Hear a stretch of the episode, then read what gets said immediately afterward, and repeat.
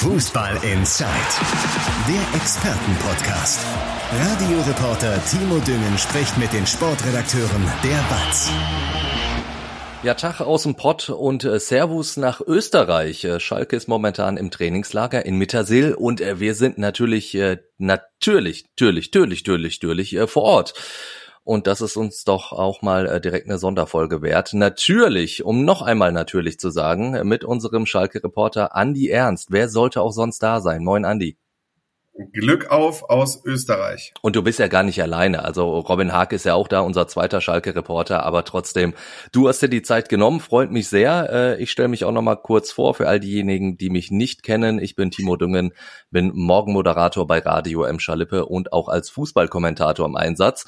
Und äh, ich habe mich jetzt, äh, weil ich jetzt eigentlich schon äh, Sommerurlaub habe, ähm, mal oben zurückgezogen bei mir zu Hause ins Arbeitszimmer, ins Dachgeschoss guck raus, ja, blauer Himmel, Sonne scheint im Pott, das ist schon mal ordentlich, aber ich muss zugeben und befürchte, dein Ausblick könnte etwas besser sein da in Österreich.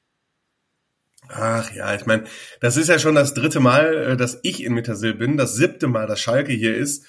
Und äh, also man hört ja schon die eine oder andere Stimme, oh, wäre schon nicht schlecht, wenn man mal woanders wieder hinfährt, aber äh, ich kann, also das Panorama hier ist einfach einmalig und ähm, ja, die Kitzbüheler Alpen kann ich wirklich sehr empfehlen. Äh, das ist sehr schön, obwohl das hier natürlich mit Sightseeing und Tourismus äh, nahezu nichts zu tun hat.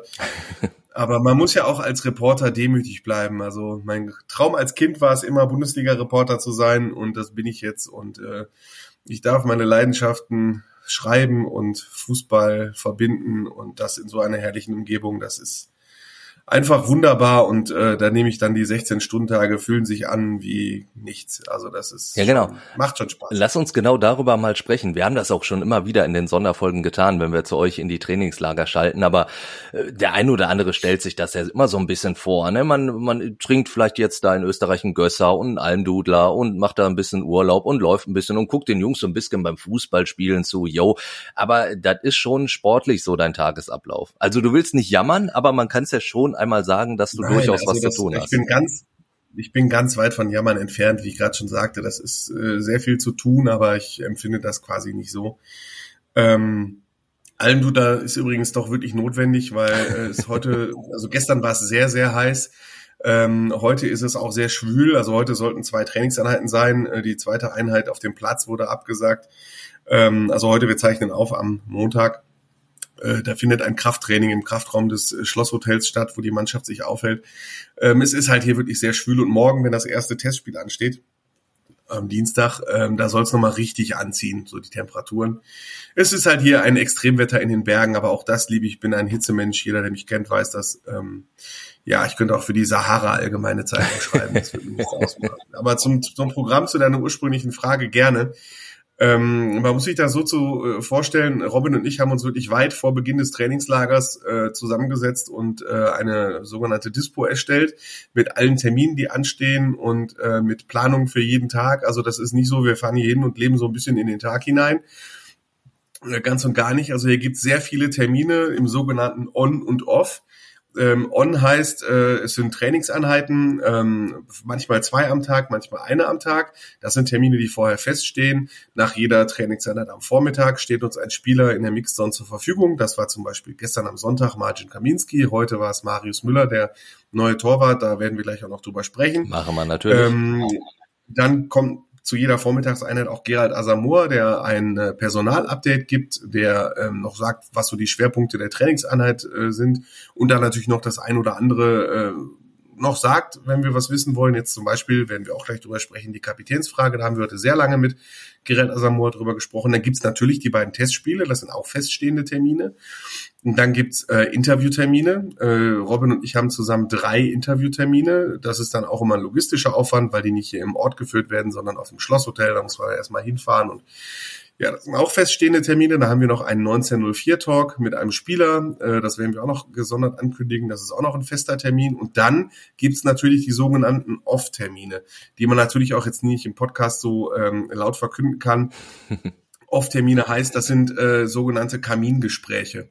Mit Mitgliedern aus Vorstand, Sport oder, oder Sportdirektor oder Trainer oder mal dem einen, mal dem anderen. Das wird immer relativ kurzfristig angesetzt. Solche gibt's dann auch. Und so setzt sich dann der Tag zusammen, so dass es dann schwer, schwierig ist, zwischendurch noch Zeitfenster zu finden, um all die Texte zu schreiben. Das müssen wir auch noch machen. Wir leben natürlich sehr viel digital bei Twitter und bei Instagram und Facebook. Aber natürlich haben wir auch jeden Tag, Robin hat jeden Tag eine Seite Schalke im Lokalsport Gelsenkirchen. Ähm, ich habe dann auch meine Arbeit für den Hauptsport der Watz und ähm, das ist dann, so setzt sich dann der Tag zusammen ja. und das ist das, was ich meine, dass dann so ein 16-Stunden-Tag zustande kommt. Ne? Also ich stehe hier, ich, ich, äh, man muss sich dann auch, wenn man alleine auf dem Hotelzimmer ist, äh, ne, dann stelle ich den Wecker auf halb acht, um acht Uhr geht äh, die Kiste an mit der Tagesplanung an die Redaktion und Absprache mit Robin und wir sind jetzt nicht im gleichen Hotel, deswegen können wir das nicht beim Frühstück machen. Also ähm, die Tage beginnen um acht und äh, enden dann um Mitternacht. Aber dadurch, dass du ja äh, Kinder hast und einige sogar relativ klein sind, ist ja für dich halb acht eigentlich ausschlafen. Ich spreche da aus eigener Erfahrung. Ähm, ja, du hast schon gesagt. Also definitiv, ja. ja. Also das kann ich zweifelsohne sagen. Du hast es schon gesagt, es, es gibt dann halt auch mal schon die Situation, wo man dann so, so ein bisschen entspannter, vielleicht bei einem Bierchen oder eben am Kamin Gespräche führen kann, die man sonst eben nicht so führt, die dann aber auch dann nicht so nach außen dringen sollen. Also es ist dann schon so ein bisschen Vertrauen aufbauen, ne, wenn man das so sagen kann. Ja, das ist so ein bisschen Vertrauen aufbauen und man kennt das ja schon äh, aus auch aus aus dem Profifußball allgemein der vergangenen Jahre, ähm, es ist ja manchmal schon sehr floskelig, was Verantwortliche von sich geben, das, was dann, oder auch Spieler, das, was dann wirklich nach außen erscheinen soll. Aber natürlich äh, gibt es zu jeder Entscheidung, die getroffen wird, äh, die ist natürlich dann auch viel ausführlicher. So, man kann natürlich sagen, äh, Danny Latzer tritt als Kapitän zurück, wie wir gleich, gleich besprechen werden. Das sind dann erstmal Fakten, dann kommen zwei, drei Zitate, aber das kann man dann in Hintergrundgesprächen nochmal ausführlicher aufarbeiten, so als Beispielthema. Latzer ist jetzt ein schlechtes Thema, weil das ist jetzt äh, äh, abgeschlossen, so mehr oder weniger, aber man kann dann auch mal nachfragen, wie war das denn genau bei, bei der Verhandlung mit dem Spieler hm. Oder, oder, oder. Je nachdem, wen wir hier kriegen äh, im Hintergrundgespräch, das ist natürlich noch offen. Und man lernt sich natürlich auch besser kennen. Und das ist aus Vereinssicht natürlich wichtig, ähm, dass die äh, Reporter so ein bisschen ein Vertrauensverhältnis gewinnen äh, zu, den, zu den Verantwortlichen, dass man, weil man dann doch zusammenarbeitet. Ne? Also das heißt, hat nichts damit zu tun, dass man den, dem Verein, dass man quasi das wiedergibt, was der Verein will. Aber ähm, man arbeitet natürlich nicht so zusammen, wie wir beide zusammenarbeiten, aber man sieht sich halt sehr oft. Und man ja, läuft sich sehr oft über den Weg und man telefoniert sehr oft miteinander. Dann finde ich es echt okay, wenn man dann im Trainingslager mal eine Stunde oder zwei verbringt. Da sind die Handys aus, da liegen die Blöcke nebenan, sondern man sitzt einfach nur äh, bei einem Kaltgetränk. Das ist übrigens nicht unbedingt Bier, das will ich nur mal sagen. Also nicht so, dass ich da Nein, vorstand und Journalisten einen hinter die Binde kippen. Überhaupt nicht. Ne? Also das ist wirklich schon äh, lockere Atmosphäre, aber keine zu lockere Atmosphäre. Ja. Und dann lernt man sich kennen, erfährt noch zwei, drei Sachen, äh, die man dann besser einschätzen kann. Äh, auch so ein Trainingslager ist ja auch immer was Besonderes für die Fans, denn Schalke hat ja nun mal solche Fans, die reisen dann auch in so ein Trainingslager nach ich kann mir vorstellen, das ist für dich immer wieder beeindruckend zu sehen, aber das ist natürlich auch für die Verantwortlichen, also zum Beispiel für Thomas Reis als Trainer auch sehr beeindruckend, das zu sehen. Ich würde mal mich nicht ganz so weit aus dem Fenster lehnen. In der Form kennt er das vom VfL Bochum jetzt nicht. Nee, also der hat selber gesagt, äh, er, ihm wurde vorher schon gesagt, wie das wohl ablaufen wird und er sagt, er findet es dann halt gigantisch. Das Stadion des SC Mittersill ist relativ klein.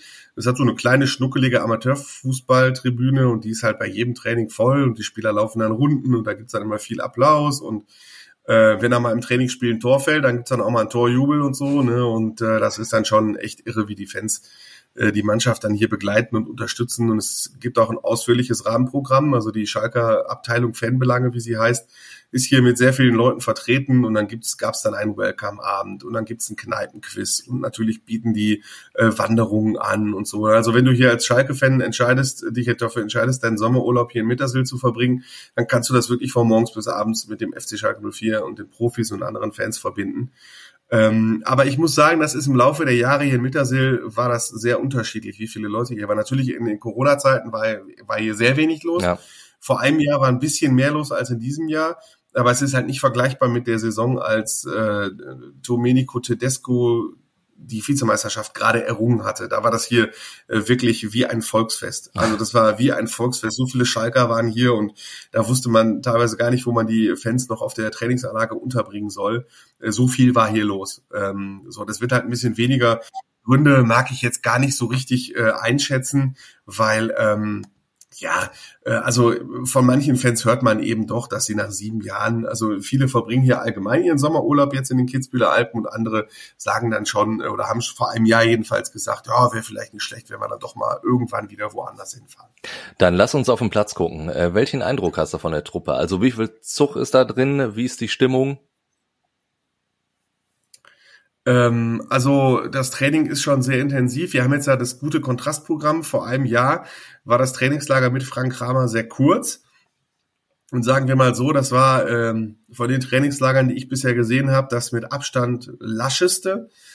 Ähm, also äh, das haben selbst die Spieler hinterher gesagt, mehr oder weniger mit Augenzwinkern, äh, so nach dem Motto, ähm, als wir dann darauf angesprochen haben, es gab dann echt total wenig Trainingseinheiten äh, mhm. in, in Mittersil. Die hatten also quasi mehr Freizeit, als dass sie auf dem Platz gestanden haben. Und Alexander Schwolo sagte dann irgendwie der, der ehemalige Torwart, ja, wir sind ja auch erfahren und wir wissen ja selbst, wie wir uns fit machen müssen und Zwinker, Zwinker, Smiley, Smiley. Also die Spieler haben selber mit äh, einem etwas härteren Programm gerechnet und das, was Thomas Reis jetzt macht, ist definitiv härter, weil sein Spiel ist natürlich auch ähm, ne, Mann gegen Mann. Das, das bedingt, dass man viele Zweikämpfe trainiert, dass man tiefe Läufe trainiert, dass man Anlaufen trainiert. Das ist ja per se als Taktik schon sehr aufwendig. Und das in Spielformen zu üben bei 32 Grad oder bei drückender Schwüle und so, also da sinken dann nach jeder Trainingseinheit doch sehr viele Spieler einfach mal auf dem Boden und äh, bleiben da mal platt liegen. Äh, und dann äh, äh, müssen sie auch erstmal fünf bis zehn Minuten durchschnaufen. Das ist schon sehr intensiv und so wie ich das einschätze, ziehen wirklich alle bisher sehr gut mit. Es gab äh, keine Verletzten bisher im Trainingslager und äh, Zug in der Truppe ist drin. Wie immer gibt's dann manchmal auf dem Platz, wie das im Training so ist, ne, da schnauzt man sich dann auch mal an, aber das ist völlig normal, das ist völlig legitim. Äh, ne, aus Erfahrung, und ich habe wirklich viele hier erlebt, ist das bisher echt ein rundes Trainingslager was ich damit meine, vor zwei Jahren hier, das war, kann man, man könnte ja sagen, wie war das denn vor zwei Jahren in der, vor der Zweitligasaison? Das war ja noch ganz anders, ähm, weil Schalke da die ganzen Leihspiel, die ganzen Spieler noch hatte, die sie loswerden wollten. Ja. Das heißt, Schalke war mit einem Kader von 33, 34 Spielern hier, unter anderem mit so Jungs wie Omar Mascarell, Mattia Nastasic, Benito Rahman, Amina Rit, die waren ja alle dabei. Und das war völlig klar, dass die keine einzige Sekunde für Schalke spielen werden.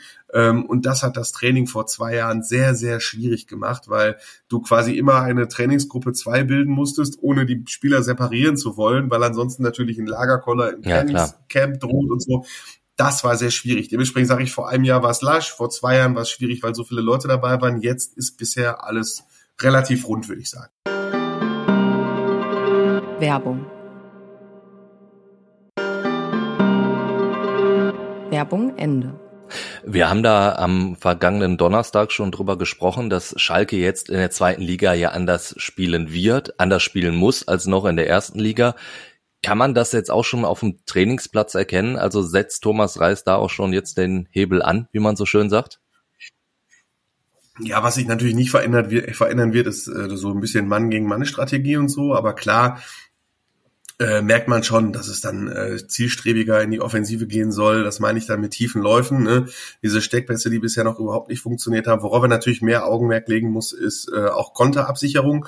Wenn Schalke halt äh, ganz hoch steht und so, dann muss das halt auch in der Rückwärtsbewegung stimmen.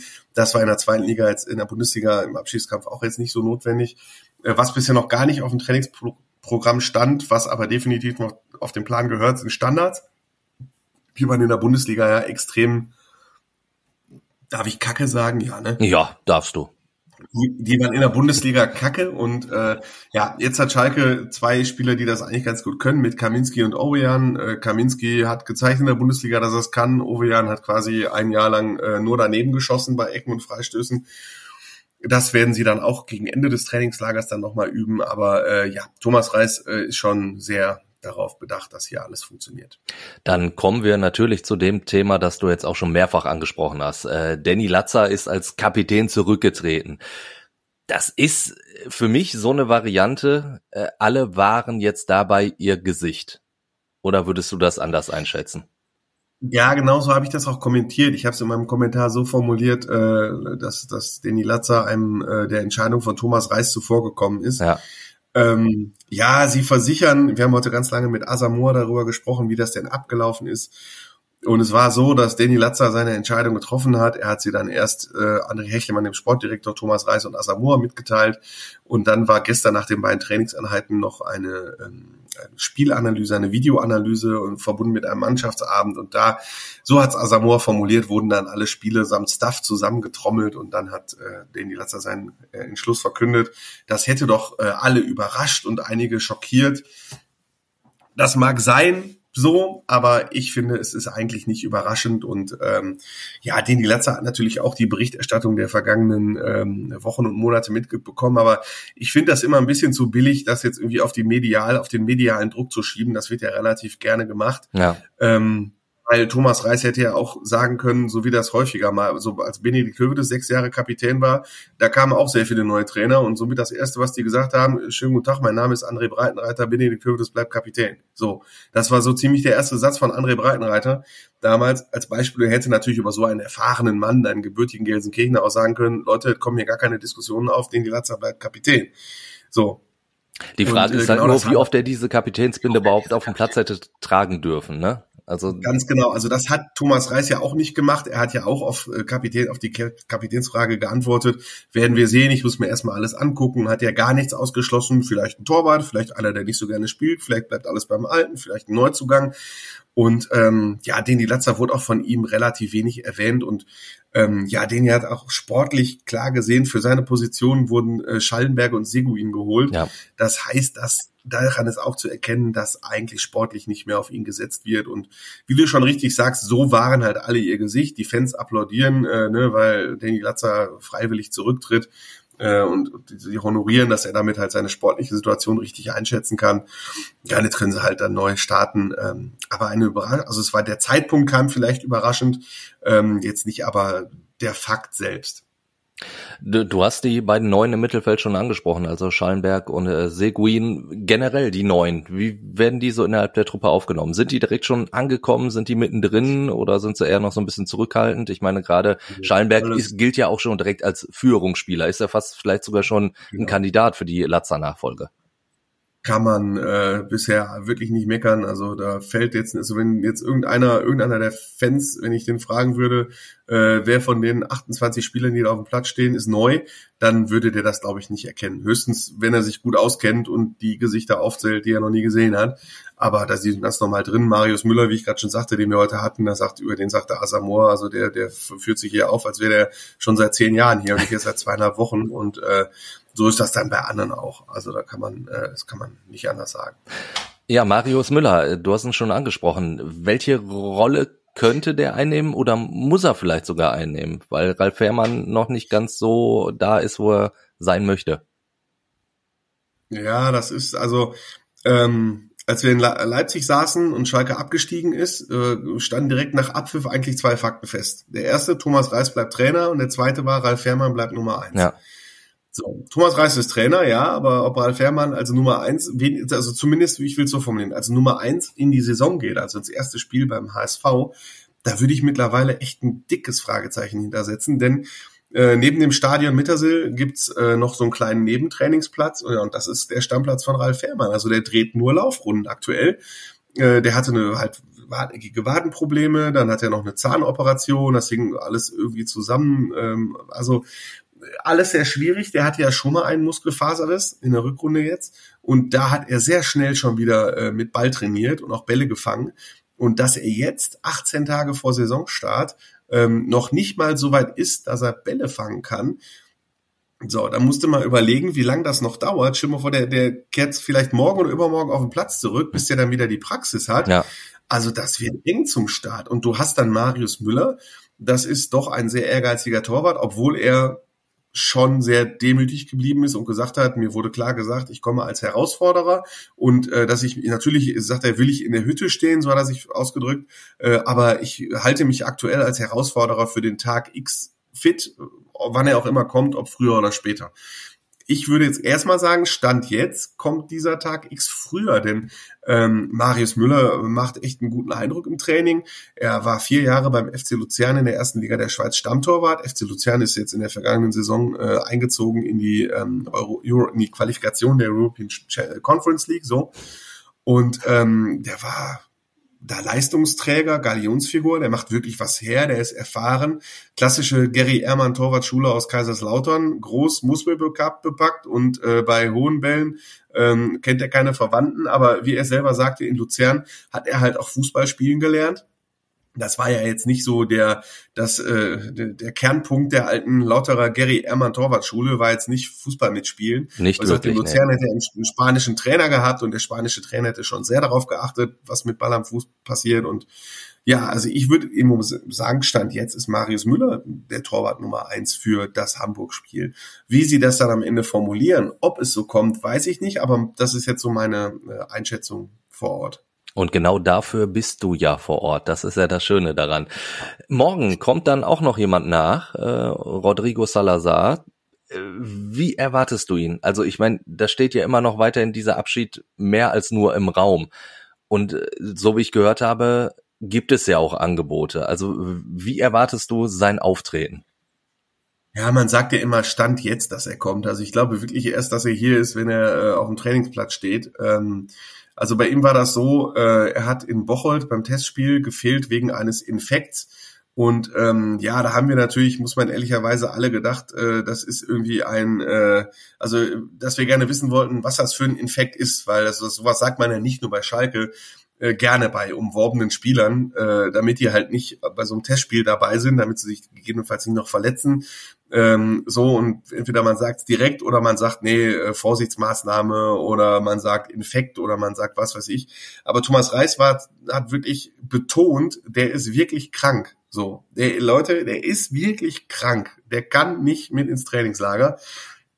Aber am Montag hat er eine Untersuchung beim Arzt und wenn die positiv verläuft, kommt er am Dienstag nach. Und das ist passiert, laut Auskunft von Gerald Asamoah. Ja, und äh, im Gegensatz, also man vielleicht das ja immer gerne mit dieser Marius Bülter-Situation, der ja auch äh, gegangen ist zur TSG Hoffenheim, aber Marius Bülter hat relativ zügig nach Abschluss der Bundesliga-Saison gesagt, ähm, ist er zu André Hechemann, Peter Knebel gegangen, der sportlichen Leitung, und hat gesagt, ich will den Verein verlassen, ich will erstklassig bleiben. So ein Gespräch gab es mit Rodrigo Salazar nicht. Also er hat nicht explizit einen Wechselwunsch hinterlegt.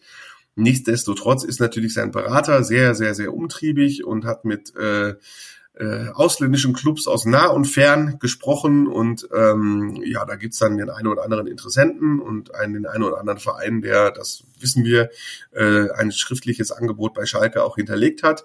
Aber die Schalke haben wie bei Marius Bülter auch ihre hohen Forderungen und äh, sie werden erst äh, gesprächsbereit, wenn die Angebote der Vereine auch nur in die Nähe dieser Forderung kommen. Und noch hat Schalke absolut keine Not. Sie haben eine hohe Einnahme gehabt für Marius Bülter sie sind in der Lage, jetzt bei Rodrigo Salazar abzuwarten und hoffen natürlich darauf, dass sich die Vereine gegenseitig so ein bisschen hochbieten. Werbung. Werbung Ende. Dann äh, soll ja eigentlich auch noch in Sachen Neuzugänge was passieren. Also Innenverteidigung, Linksverteidiger stehen weiterhin da auf der Liste. Wir haben am Donnerstag ja schon drüber gesprochen. Gibt es mittlerweile irgendwas Neues? Ist da schon jemand mehr ein Stückchen weiter in der Pipeline nach vorne gerutscht? Ja, äh, ja, ich würde eher sagen, es ist einer in der Pipeline nach unten gerutscht. Und zwar Sepp Vandenberg, da haben wir gestern noch ausführlich drüber gesprochen, mit André Hechmann, der ähm, ja in der vergangenen Rückrunde, in der vergangenen Saison ausgeliehen war aus Liverpool und äh, unmittelbar nach dem Leipzig-Spiel hat Thomas Reis äh, gesagt, äh, ich suche noch einen Innenverteidiger als Abwehrchef und Sepp Vandenberg ist mein persönlicher Favorit, weil er das System kennt, weil er wirklich sehr talentiert ist. Da waren nur zwei Fragen offen. Macht Liverpool nochmal mit? Äh, erste Frage und zweite Frage, macht Vandenberg mit? So, und es war klar, dass eine Entscheidung nicht so schnell fällt, weil Sepp Vandenberg mit den Niederlanden zur U21-Europameisterschaft fahren sollte. Konjunktiv, weil äh, Sepp Vandenberg sich verletzt hat, unmittelbar vor Beginn dieser Veranstaltung. Ähm, und zwar ist es eine muskuläre Geschichte und äh, wie André Hechmann sagte, keine leichte. Denn äh, also Schalke hat natürlich nicht selber den Sepp Vandenberg untersuchen können, weil er einfach nicht mehr auf Schalke unter Vertrag steht. Sie müssen sich auf das verlassen, was, was der vom FC Liverpool kommt. Und da kommt, dass er halt acht Wochen ausfällt. Er hat sich Mitte Juni verletzt, plus acht Wochen, das ist Mitte August, äh, plus er muss dann erst ins Training zurückkehren, spielfit werden, da bist du dann bei September und da sind dann schon fünf, sechs Spieltage plus DFB-Pokal um. Und ähm, deswegen, so drückte es André Hechemann aus, äh, sind das natürlich auch Sachen, die äh, Einfluss haben auf eine mögliche Entscheidung. Was ich mal deute als die Spur zu Sepp Vandenberg ist doch ein bisschen kälter geworden. Was aber nicht heißt, dass Schalke nicht doch auf der Innenverteidigung, äh, die Innenverteidigerposition zuerst zuschlagen möchte.